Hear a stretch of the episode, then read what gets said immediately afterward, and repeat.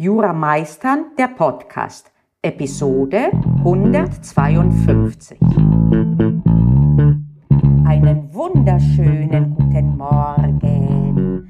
Heute will ich mich mal mit einem praktischen Thema befassen, nämlich der Frage, ob es sinnvoll ist, so monothematisch wie möglich zu lernen oder ob er eine ähm, Auswahl an Fächern, die man mehr oder minder gleichzeitig lernt, sinnvoll ist. Du wirst dich nicht wundern, die Antwort ist erst einmal, es kommt darauf an. Worauf kommt es denn an? Was sind denn die Vor- und Nachteile? Erstmal lass uns mal nehmen, was ganz schlecht ist, nämlich sich zu verfransen.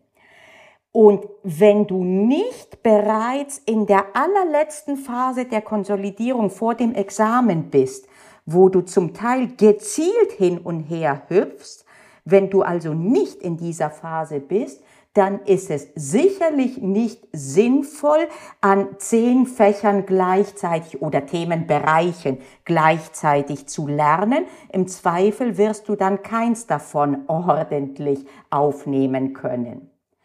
Der Gegenpol wäre, sich monatelang nur mit einem Thema zu befassen. Auch das ist relativ realitätsfremd, zumindest mitten im Semester, weil du dann ja mehrere Vorlesungen parallel laufen hast und schon darüber du selten nur eins machen kannst.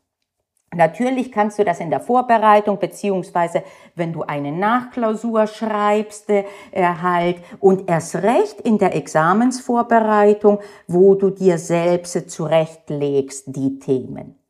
Aber ich will gar nicht mal auf diese Extreme eingehen, sondern auf äh, niederschwelligere äh, Ebene.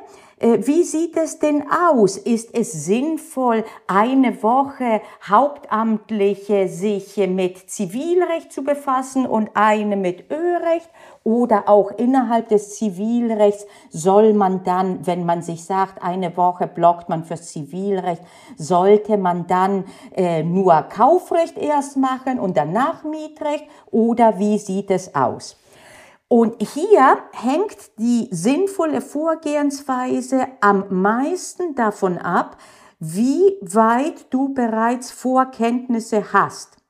Je mehr du am Anfang eines Faches bist, desto wichtiger ist es, dass du ein Gefühl dafür entwickelst, das du noch gar nicht hast.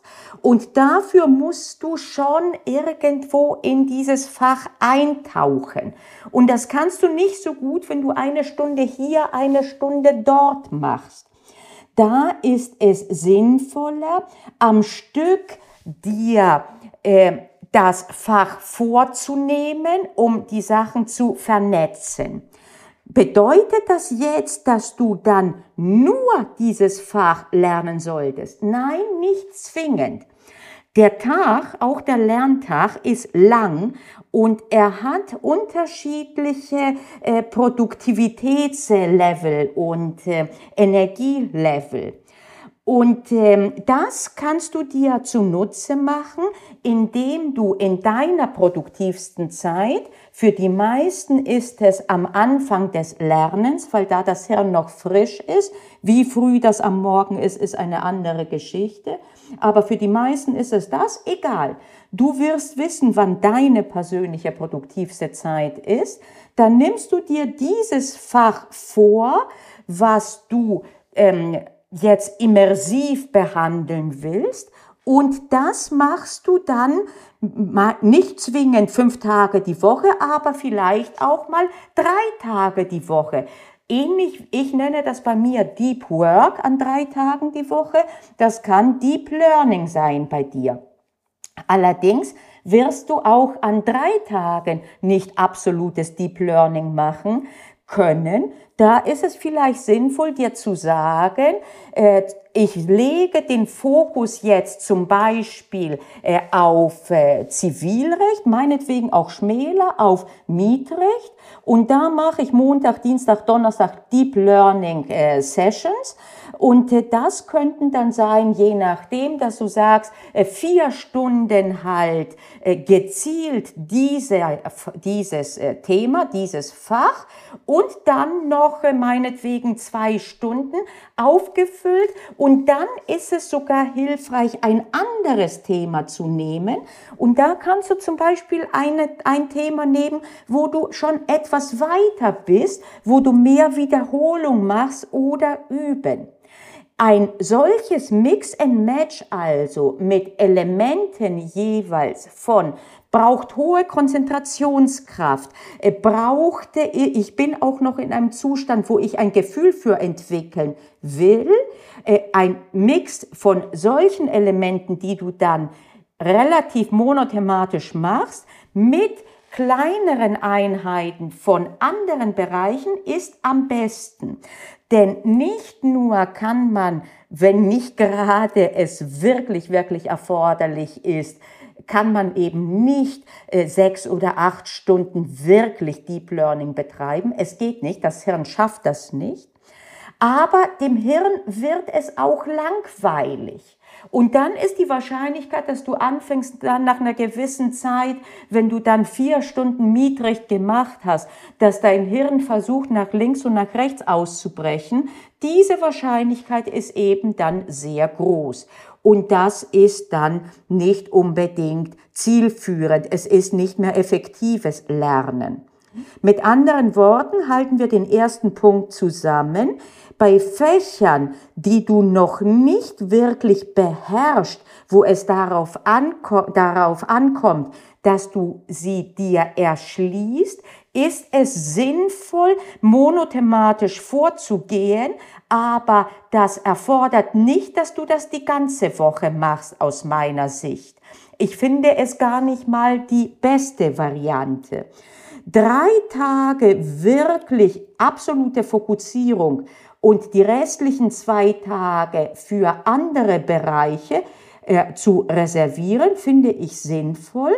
Und selbst innerhalb dieses Bereiches, dieser Tage, wo du dir sagst, ich mache mehr oder minder monothematisch, dann in deinem Zeitfenster von um und bei vier Stunden, die am produktivsten sind, eben dieses Thema und ansonsten halt aufgefüllt mit anderen Dingen, anderen Themenbereichen, wo du aber schon so weit bist, dass du da auch mit etwas weniger PS auf dem Hirn gerade etwas Sinnvolles lernen oder üben kannst.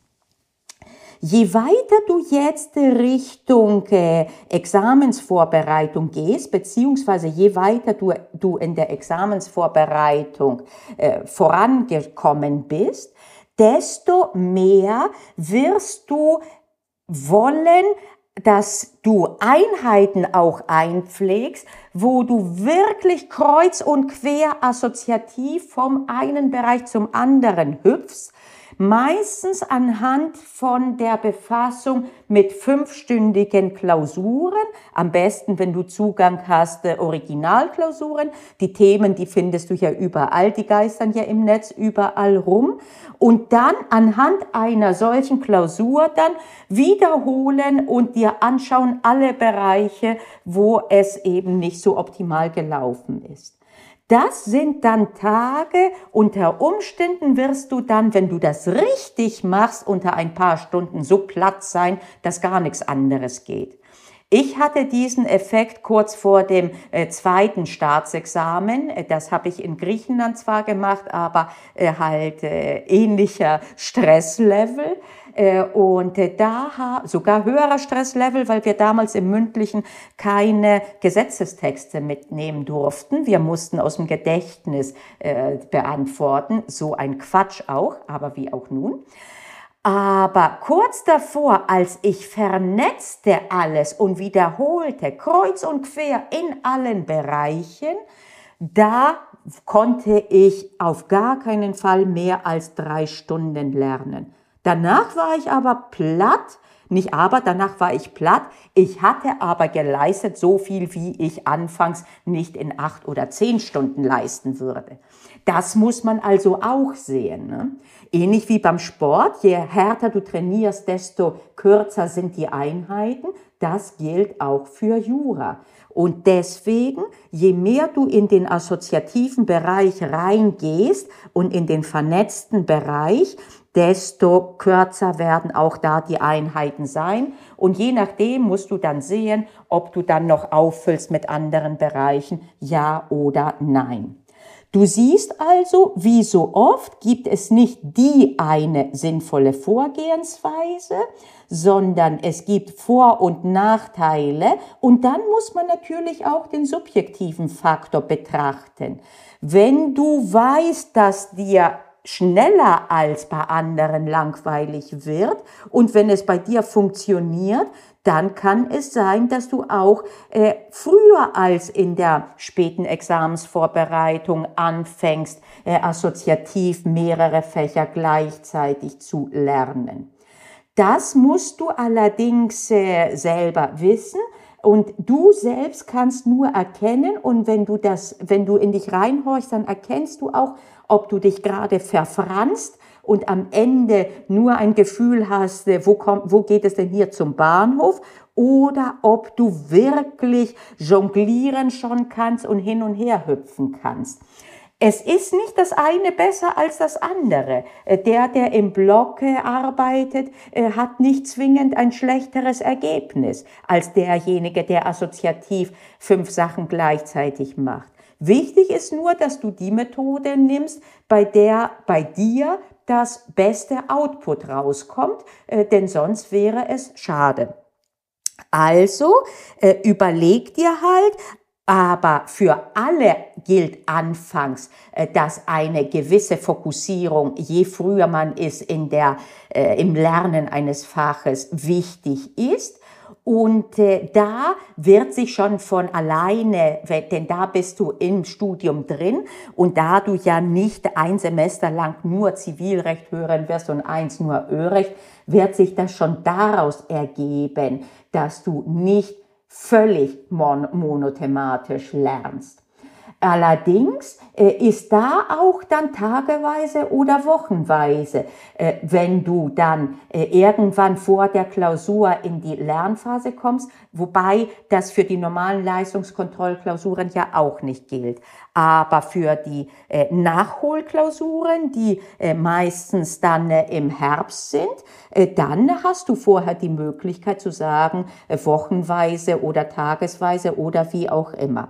Äh, sonst bei den meisten Fakultäten beginnen die Klausuren, die Leistungskontrollklausuren back-to-back -back zu den Vorlesungen. Da geht es gar nicht anders, als dass du mehrere Dinge gleichzeitig lernst. Aber auch innerhalb dessen kannst du eben dann tageweise Blöcke machen, dass du dir zum Beispiel sagst, äh, was weiß ich, äh, Montag, Mittwoch äh, ist für Zivilrecht reserviert und äh, Dienstag für Ölrecht und Strafrecht. Meistens ist das von der Anzahl der Fächer durchaus auch so von der Gewichtung. Kann auch sein, dass du dir sagst, äh, montags, mittwochs Zivilrechts, äh, dienstags, äh, donnerstags, dienstags Ölrecht, donnerstags Strafrecht. Wird auch manchmal davon abhängen, wie deine Vorlesungen liegen und ob du die dann immer direkt nachbereiten kannst oder ob du sowieso eher so ein bisschen hinterher hechelst. Fühlt sich da jemand angesprochen? Die meisten schon, ne? Also im Vorlesungsbetrieb ist viel zu wenig Zeit wirklich auch zum Nachbereiten da. Deswegen werden die ähm, Dinge, die ich dir jetzt bringe, doch am äh, meisten für dich relevant werden ähm, bei Nachholklausuren, wenn du auch ohne, unter, ohne Klausuren mal in der vorlesungsfreien Zeit etwas wiederholst äh, und erst recht natürlich, wenn du in die Examensvorbereitung gehst.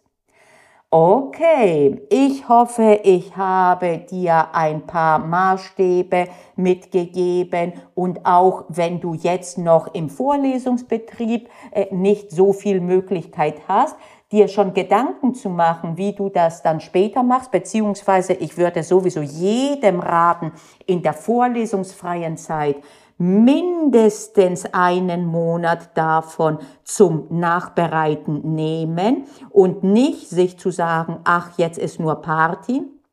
Auch dann, wenn du eine Hausarbeit schreiben musst, okay, wenn du gerade jetzt ein, ähm, eine vorlesungsfreie Zeit hast, wo du back-to-back -back zwei Hausarbeiten schreibst, dann wird es nicht aufgehen. Aber das ist dann eine einmalige Gelegenheit, hoffentlich.